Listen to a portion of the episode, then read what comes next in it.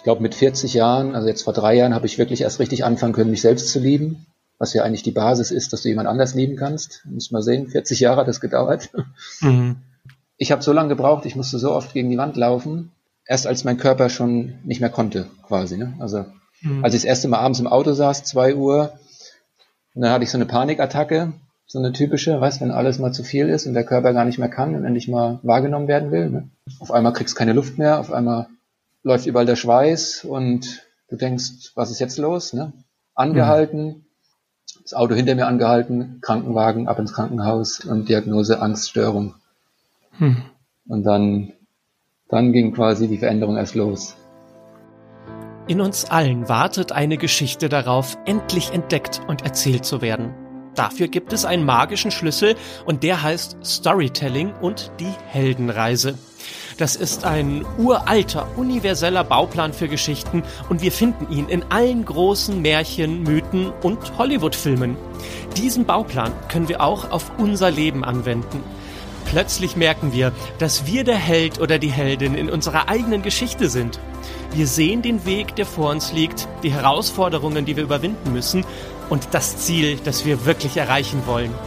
Die Heldenreise schlummert in jedem von uns und sie erwacht, wenn eine Geschichte uns tief berührt und inspiriert. Dieser Podcast ist für alle, die bereit sind, sich auf ihren Weg zu machen. Mein Name ist Emanuel und das ist die Geschichte deines Lebens.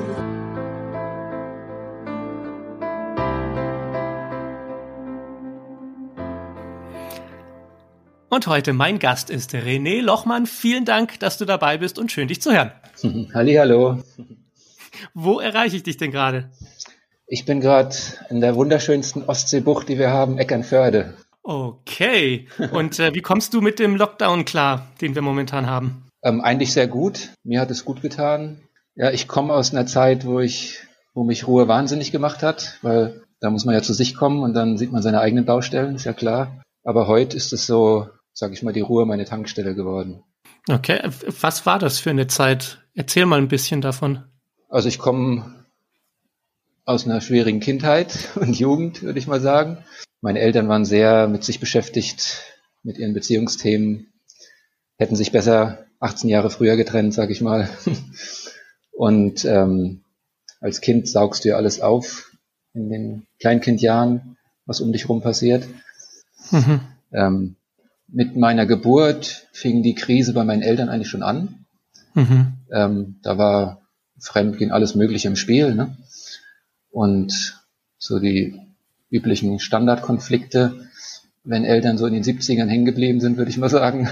Mhm. Oder zu jung. Ne? Also meine Eltern sind ja auch total jung. Also die waren ja 20, wo ich geboren wurde, glaube ich. Mhm. Und ähm, da ist man ja selbst noch ein Kind, sage ich mal. Und und ähm, ja, Geschwister gab es nicht. Ich habe mich immer nach Geschwistern gesehnt. Äh, meine besten Freunde wurden später immer Halbgeschwister und so, ne? habe ich immer so bezeichnet. Und Freundinnen mhm. und so. Und wir hatten zwar ein, ein Umfeld, ein großes, mit Cousinen und Cousins und alles, aber du musst dir überlegen, ich komme eigentlich aus der eigentlichen Stasi-Hochburg von der DDR, ne? weil das Künstlerdorf Arnzob, das war ähm, das Urlaubsdorf für alle Politiker ob Erich Honecker und wie sie alle hießen, hatten da ihre schönen Ferienhäuschen mhm. in unserem, in unserem 300 Seelen Einwohnerort. Und dann kannst du dir vorstellen, wie hoch. Normal war ja die Quote, glaube ich, zwei zu eins. Also auf einen DDR-Bürger haben zwei Stasi-Mitarbeiter aufgepasst sozusagen. Bei uns war die, glaube ich, eins zu zwanzig, weil da war ja ähm, Alarmstufe Rot sozusagen, ne? weil da war ja ähm, die ganze wichtige Prominenz des Regimes, hat da seinen Urlaub und seine wichtigen Meetings gemacht und es kam alles so im Nachhinein, ne? aber ich bin ja dann in den Bereich, den Beruf der Körpertherapie gegangen, auch bewusst, ne? weil ich als Kind schon die Körpersprache von den Leuten irgendwie, es war alles komisch, ne? wenn dich der mhm. Eismann ausfragt ähm, über private Dinge, wenn dich der Sportlehrer ausfragt, wenn du, das nimmst du als Kind erstmal gar nicht so wahr, dann denkst du, das ist normale Welt. Ne? Mhm. Aber im Nachhinein, ähm, was ist schon ähm, Manipulation für eine gesunde Entwicklung ähm, eines Kindes war, das ist abnormal. Ne? Und wow, okay. Boah. So viel auf einmal. Ähm, als Kind sieht man seine Eltern mit anderen Augen als, als Erwachsener. Was würdest du denn so rückwirkend sagen, wärst du der Psychologe deiner Eltern, was deren Probleme eigentlich so gewesen sind? Warum waren die so verkorkst? Das Hauptproblem würde ich sagen, noch nicht reif für eine feste Beziehung mit Kind. Also bitte führt den Elterführerschein ein, würde ich sagen. Ne? Mhm. ähm, also einfach zu früh. Die waren einfach noch, weißt, die hätten sich beide noch mal richtig austoben müssen. Oder mhm. eher mein Vater, sage ich mal, meine Mutter ist ja eher so ähm, das genaue Gegenteil. Noch gar nicht richtig selbst sich gefunden, noch gar nicht richtig selbst mhm. erwachsen. Und ähm, ja, Gegensätze ziehen sich ja an. Ne? Meine Mutter ist jemand, der festhält, auf Teufel komm raus, alles schön redet, alles die Fehler bei sich sucht. Ne? Mhm. Ähm, und mein Vater ist mehr der Lebemensch. Komme ich heute nicht, komme ich morgen und nehme alles mit, was nicht bei drei auf dem Baum ist.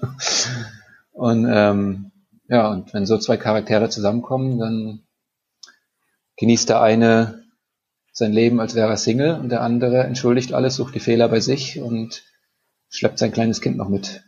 Früher hat man sich sowieso nicht getrennt. Ne? Ähm, heute kommt ja erstmal Erholung in die Beziehung, dass man sich auch trennen darf. Und sag ja. mal, ähm, wenn wenn Menschen so, ja, sagen wir mal, schwierige Charakterzüge haben, zum Beispiel dein Vater eben dieser extreme Lebemensch, deine Mutter diese super vorsichtige, ich bin an allem schuld, ich bin immer das Opfer, dann ist es ja die Frage, wie du als Kind das empfunden, also hast du dich da auf eine Seite gestellt, war das eine das Richtige und das, der andere Elternteil war der Böse? Hast, hat irgendein Elternteil versucht, dich sozusagen zu vereinnahmen? Wie konntest du dich da positionieren und was war damals normal für dich und was war so eine Art Feindbild? Also die Vereinnahmung, die mir heute noch so bewusst ist, ist meine Mutter. Also ich, ich das ist auch logisch, heute verstehe ich es auch. Das Kind wird dann so eine Art Partnerersatz, das wurde ich auch. Ne? Mhm. Ähm, aber da sie mich zu so Aktionen auch mit hingeschleppt hat, wo sie dann geweint hat, wo sie traurig war und da ich das so live miterleben musste, was für mein Alter eigentlich eine Überforderung war, ne? Mhm. ähm, habe ich mich eigentlich von beiden abgenabelt und ähm, meine Oma, also ich habe fast jede Nacht ähm, bei meiner Oma gepennt unten im, im Erdgeschoss. Also ich bin immer mhm. nachts, immer nachts runter ähm, ich hatte mal eine lange Phase, da wollte ich immer bei meinen Eltern rein, immer mich zwischen die legen, damit sie nachts nicht streiten und so. Das ist so die normalen gängigen Sachen. Das habe ich irgendwann aufgegeben, nachdem ich dann ins Zimmer eingesperrt wurde oder nachdem so die Sanktionen kamen, wenn man immer zu da angekrochen kam nachts. Ne? Ähm, und dann habe ich irgendwann war mein Ausweg nach unten zur Oma. Und mhm. ähm, da habe ich dann irgendwann meinen Opa auch aus dem gemeinsamen Ehebett vertrieben, weil ich hatte das Phänomen, was ja ganz viele haben. Ähm, Bettnässen ist ja keine körperliche Krankheit, sondern Bettnässen ist ja, wenn du keinen Raum zum Weinen hast. Mhm. Und ich war dann eigentlich täglicher Bettnässer. Ähm, das Bett war voller wie die Ostsee, würde ich sagen. Mhm. Das hat mein Opa irgendwann vertrieben. Also die einzige, die durchgehalten hat, weil meine Oma mit ihrem unendlichen guten Gemüt, die ähm, hat mit mir in dem Bett und in dem Zimmer gepennt bis zum St. Nimmerleinstag. Ne? War das die Mutter deiner Mutter oder deines Vaters? Meines Vaters, ja, ja. Es war die Mutter meines Vaters und mein Vater war auch ihr Goldjunge. der, okay. der, der, der Sohn, der alles richtig macht, sozusagen. Ne? Und hat sie demnach dann deine Mutter verteufelt? Oder hat sie eher so das Gefühl gehabt, um den Vater zu beschützen und ihn nicht zum Bösewicht zu machen, passt sie besonders gut auf dich auf, damit sie die Fehler ausbügeln kann, die er möglicherweise gemacht hat? Würde ich sagen, ja das ist, war so, glaube ich, ihre, sie lebt ja heute nicht mehr, aber das war so ihre alles gut machen für andere und vor allem immer ihren Lieblingssohn ins beste Licht. Mhm. Und ähm, das hat sie auch noch. Ich habe, sie hat irgendwann einen Schlaganfall gekriegt ähm, und ich habe sie dann gepflegt. Ja, ich habe dann drei Monate mehr freigenommen und habe sie dann da gepflegt und nochmal mit aufgepäppelt. Und da haben wir viel Zeit gehabt, über Krieg, über ihre Ehe, über alles so zu reden. Da war sie richtig offen. Ne? Also ich habe noch nie mit jemand, der 80 ist, so ein offenes Gespräch führen können. Ne? Und dann noch mit der eigenen mhm. Familie. Und da war viel so ihre, Söhne Thema und ihr Sigi hat immer gesagt, der alles macht, der das Haus gebaut hat, der, der war halt, mein Vater ist ja handwerklich ein Genie sozusagen. Ne?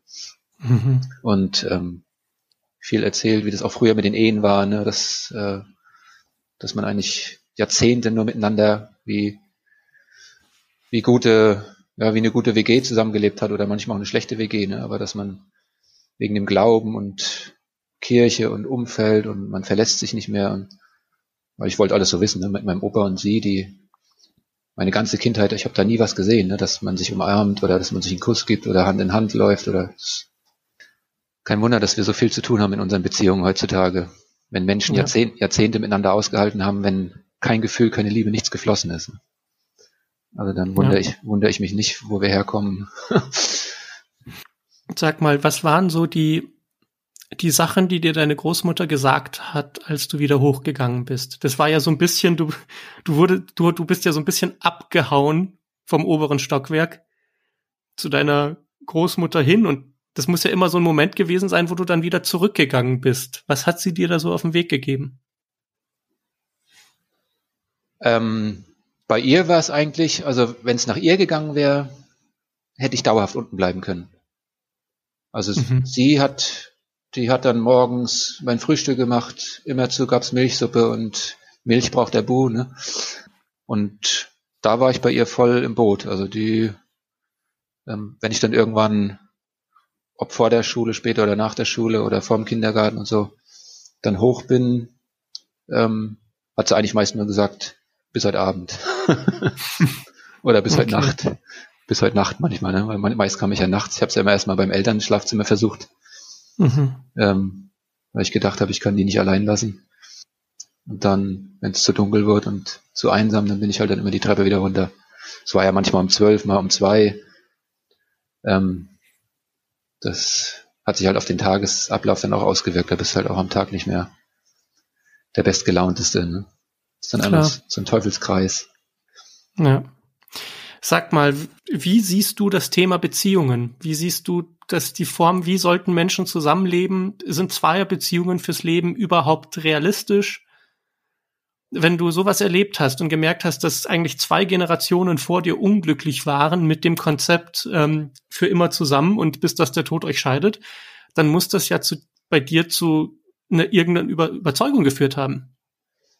Ja, meine erste Überzeugung war logischerweise, Beziehung und heiraten und Familie macht gar keinen Sinn.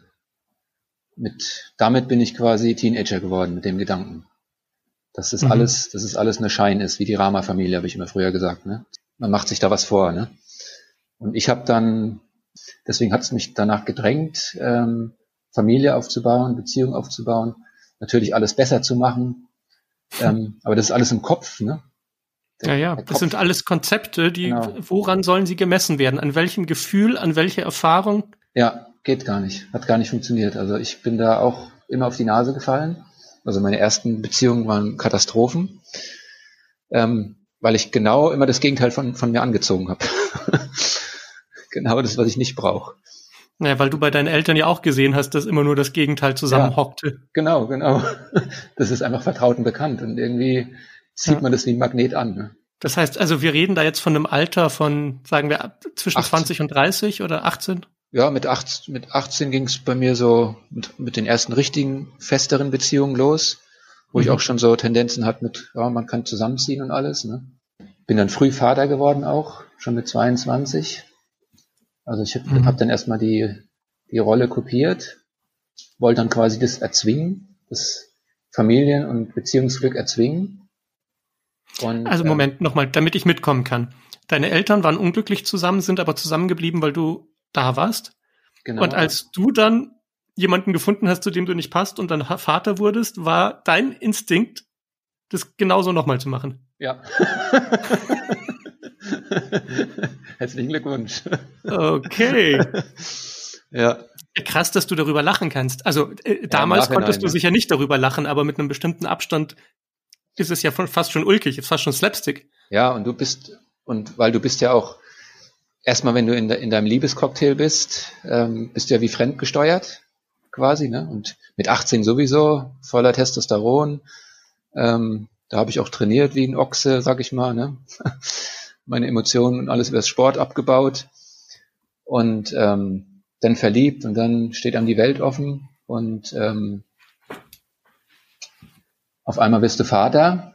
Das, wir hatten das ja nicht geplant, sondern es hat sich einfach durch die intensive Liebesgeschichte und ähm, unseren Lebenslife innerhalb von wenigen Monaten ergeben. Also wir waren wenige Monate zusammen, haben eigentlich nur, wie es am Anfang ist, ne, wo du dich nur genießt und nur lebst und nur Tag und Nacht miteinander körperlich verbringst. Mhm. Und da in, in, dem Liebesrausch sind wir Eltern geworden. Dann ja. schießt die Realität auf dich ein. Sag, ähm, nur zwei Fragen noch für mich für den Hintergrund. Warum wolltest du Beziehungen? Weil normalerweise sollte man ja meinen, wenn du merkst, boah, Beziehungen waren so ein Quatsch, dann war es so, also du hast ja schon gesagt, so heiraten macht keinen Sinn. Aber äh, andererseits hattest du ja dann diesen Wunsch nach Beziehungen.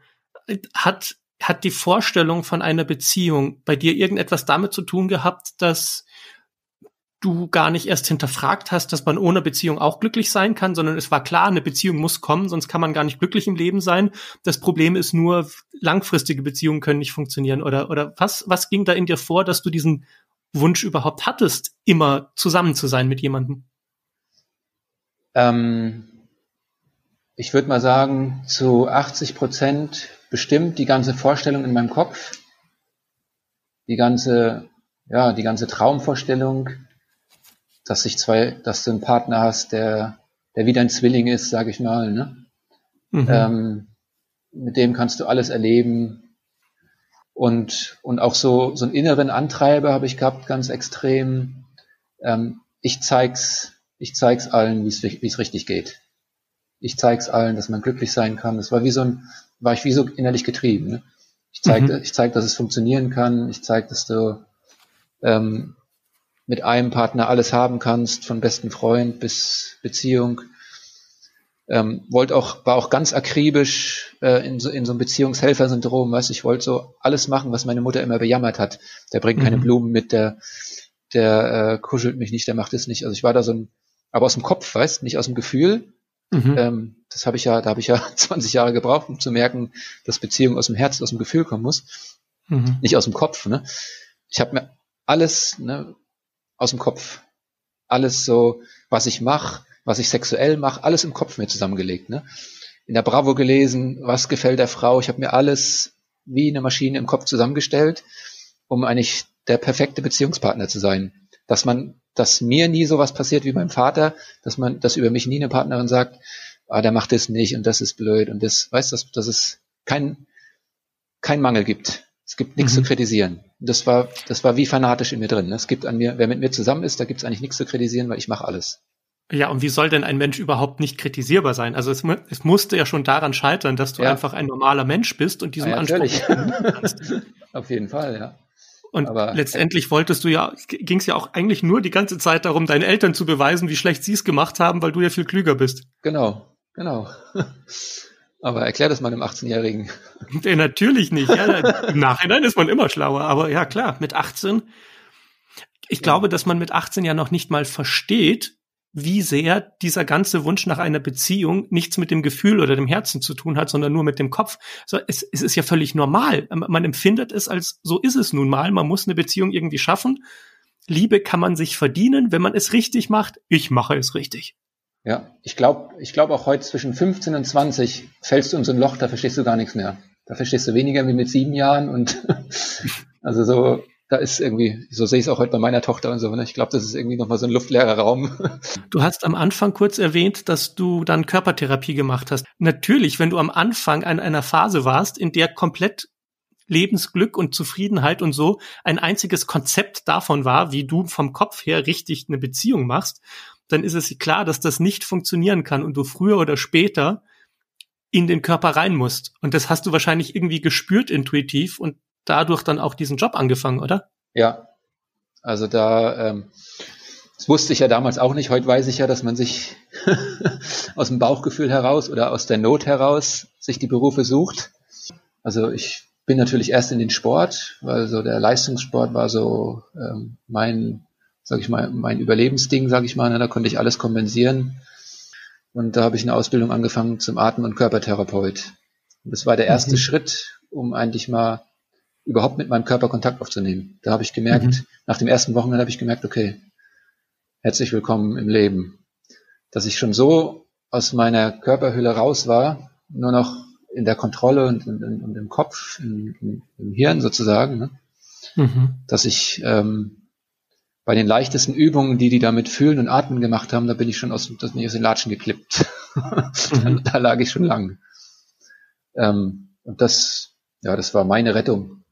Und habe angefangen, mich mal wieder zu spüren und mich mal wahrzunehmen. Und ich glaube, mit 40 Jahren, also jetzt vor drei Jahren, habe ich wirklich erst richtig anfangen können, mich selbst zu lieben.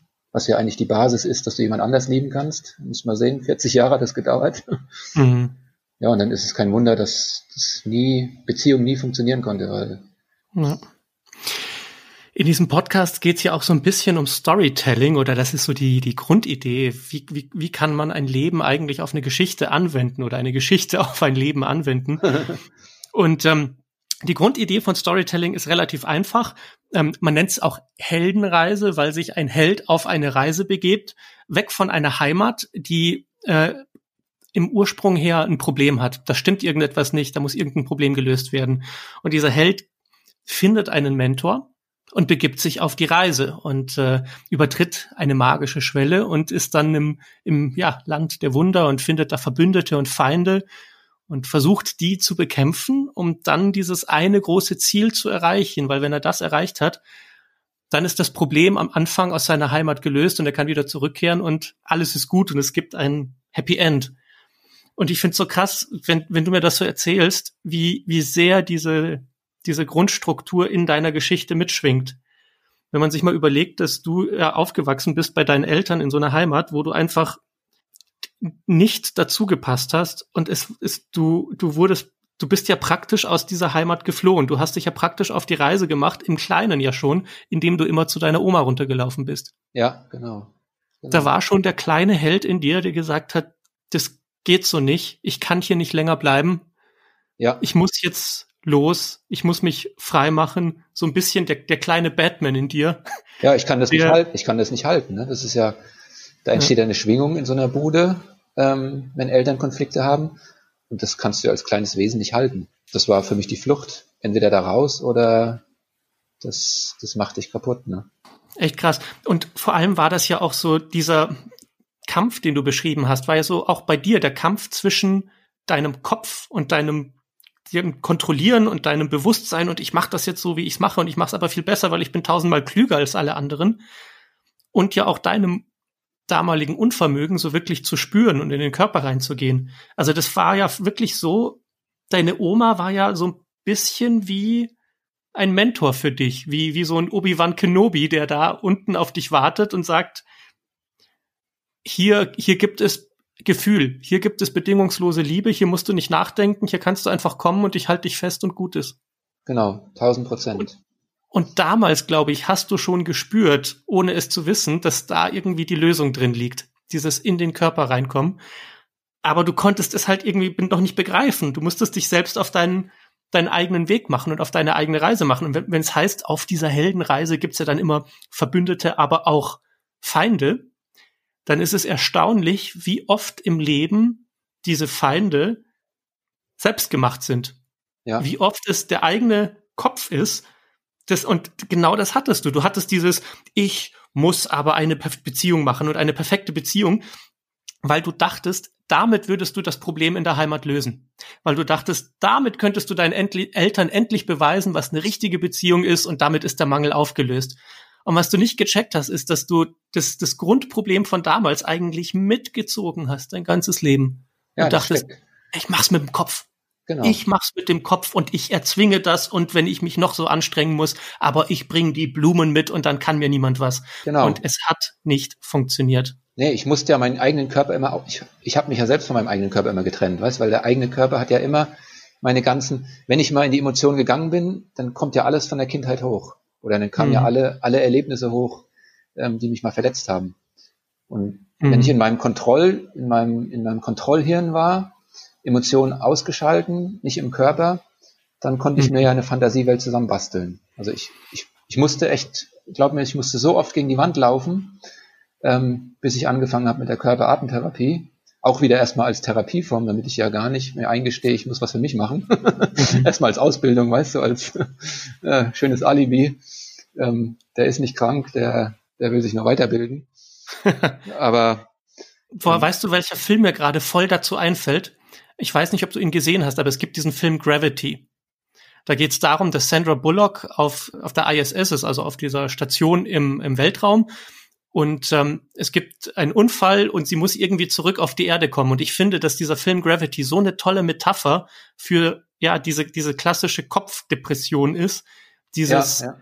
man kreist so lange um die Erde rum und versucht Probleme zu lösen, bis man checkt, dass man eigentlich nur zurück will auf die Erde, zurück in den Körper, zurück in die Gravitation, richtig was spüren und nicht einfach nur in diesem luftleeren Raum da kreisen, der einem die Luft abschnürt, sondern wieder rein in die Erde. Und, und meistens ist dieser Eintritt in die Erde, das finde ich auch so schön bei dem Film, da, da brennt's erstmal. Da, da wird es richtig heiß und es donnert und es gibt ein Feuer. Aber boah, ist das geil, wenn man wieder unten ist. Und ja. ich kann mir vorstellen, dass du auch so eine Heldenreise gemacht hast, dass du auch gemerkt hast, hier oben im Kopf, ich werde wahnsinnig, ich halte es nicht länger aus. Und was du gemerkt hast, ich, und ich glaube, es war irgendwas, was die Oma dir damals mitgegeben hat, dass sie, dass du gemerkt hast, es ist das Gefühl, es ist der Körper, das ruft mich. Da bin ich vollkommen bei dir und das passt auch perfekt. Und ähm, ich war da, glaube ich, so, auch durch den Sport, ne, da bist du ja so ähm, ja, hartnäckiger, sag ich mal, härter. Ich habe so lange gebraucht, ich musste so oft gegen die Wand laufen, erst als mein Körper schon nicht mehr konnte, quasi. Ne? Also mhm. als ich das erste Mal abends im Auto saß, zwei Uhr, und dann hatte ich so eine Panikattacke, so eine typische, weißt, wenn alles mal zu viel ist und der Körper gar nicht mehr kann und endlich mal wahrgenommen werden will. Ne? Mhm. Also ich habe ja meinen Körper schön ausgeschalten. Kopfschmerzen, Aspirin, da tut was weh, Ibuprofen, immer alles reingeballert, damit ich nichts spüre. Ja, die nächste Idee, die irgendwas löst. Genau. Es ist, ist nie, nie spüren, sondern immer das Spüren abschalten und genau. die Lösung. Und ich mach's mit einer Tablette und rein damit. Da war ich der beste Freund. Umso dicker die Tablette, umso besser. Ne? Mhm. Ähm, aber das war so der Moment, unser Körper ähm, legt uns ja irgendwann lang. Bei mir zum Glück nur durch eine Panikattacke. Ein anderer kriegt einen Herzinfarkt oder was auch immer. Ne? Mhm. Und mich hat es auf der Autobahn, auf einmal kriegst du keine Luft mehr, auf einmal läuft überall der Schweiß und du denkst, was ist jetzt los? Ne? Angehalten, mhm. ähm, das Auto hinter mir angehalten, Krankenwagen ab ins Krankenhaus und nächsten Morgen, ich war ja privat versichert, nächsten Morgen gleich wieder tausendmal durchgecheckt und Diagnose Angststörung. Mhm. Und dann, dann ging quasi die Veränderung erst los. Dann Krankenhauskur, in der Kur die Atemtherapie kennengelernt und raus aus der Kur und den Beruf selber gelernt. mhm. Das ist ja auch in Filmen und in, in, Geschichten immer dieser Showdown, dieser kritischste Punkt. Ja.